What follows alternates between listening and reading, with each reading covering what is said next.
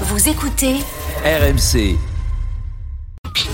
RMC Estelle Midi. Serroussi n'a pas tout compris. Salut Vincent. Salut Estelle, bonjour à tous. Bon anniversaire Vincent, c'est votre anniversaire. Ah, bon Oh, anniversaire Et vous avez pensé Non, c'est écrit sur ma feuille. Comme Dubois.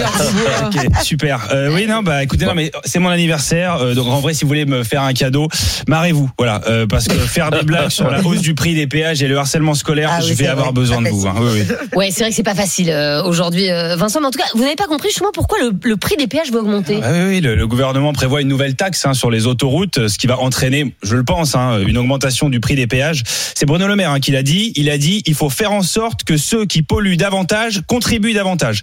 Moi, euh, je pense qu'il devrait mettre une taxe à chaque fois que Bruno Le Maire dit une connerie. Voilà, je pense que ça nous permettrait de financer la transition énergétique beaucoup plus vite. Bah, donc vous êtes euh, contre cette nouvelle taxe, hein, Non, Vincent mais bien sûr que non, SL. Enfin, je Ah suis pour. Non, mais Bruno Le Maire a raison. Vous croyez que ceux qui se lèvent à 6 heures tous les matins et qui prennent l'autoroute, ils y vont pourquoi Pour bosser. mais enfin, mais qu'est-ce que vous êtes naïve, Estelle? Ils y vont pour polluer. Enfin, vous, vous les voyez pas Tous ceux qui restent exprès dans les bouchons pendant des heures pour recracher leur kérosène, sans parler de ceux qui font exprès plusieurs fois le tour du périph volontairement avant de rentrer chez eux, et ceux qui font des Paris-Toulouse euh, en voiture euh, pour les vacances au lieu d'y aller en trottinette comme tout le monde. Mais je suis scandalisé, Estelle. Mais enfin, Vincent, le, gouvernement essaye juste de faire euh, bouger les choses. Ah bah oui, bah c'est sûr que les choses elles vont bouger, oui, bah oui, oui. Quand prendre l'autoroute, ça devient un signe extérieur de richesse, oui, bah forcément. Les rêves des enfants vont changer aussi. Qu'est-ce que tu veux faire plus tard? Astronaute? Non, moi mon rêve c'est d'avoir plus d'argent pour prendre l'autoroute à 6 Oui, mon père m'en a tant parlé à l'époque où elle était encore ouverte aux pauvres. Donc, pour vous, Vincent, c'est la fin des autoroutes. Non, mais bien sûr que non, Estelle, c'est le début. Le début d'une nouvelle autoroute, l'autoroute sans voiture. Et oui, ces autoroutes où les gens marchent, courent et pédalent pour aller de Paris à Perpignan. Une autoroute sans voiture où les gens se feront flasher à 10 à l'heure parce que oui, le gouvernement gardera les radars. Une autoroute où on entendra de nouvelles insultes. Arrête de marcher sur la voie du milieu, connard. Des nouveaux panneaux de signalisation. Pensez à changer vos chaussures tous les 200 km. Une autoroute clean, une autoroute bio, une autoroute sans auto. Une route quoi.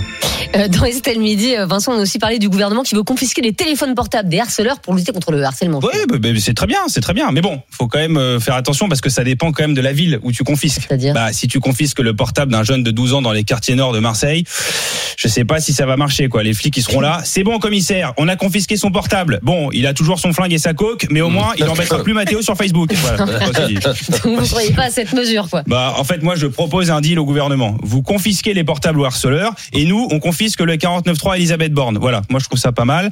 Euh, voilà, au moins, euh, ça, permettra de- d'arrêter de se prendre des ta gueule par le gouvernement toutes les semaines. Voilà, ça suffit. Un petit peu d'empathie, s'il vous plaît. Ah bah justement, le, gouvernement préconise des cours d'empathie. Mais, mais c'est très bien. Mais c'est bah, qui commence par Elisabeth Borne, des cours d'empathie. Bah, ça, va- ça va l'aider, évidemment. Allez, Elisabeth, répète après moi. La démocratie, c'est bien. Bruno, à toi. Je dois arrêter de raqueter les Français.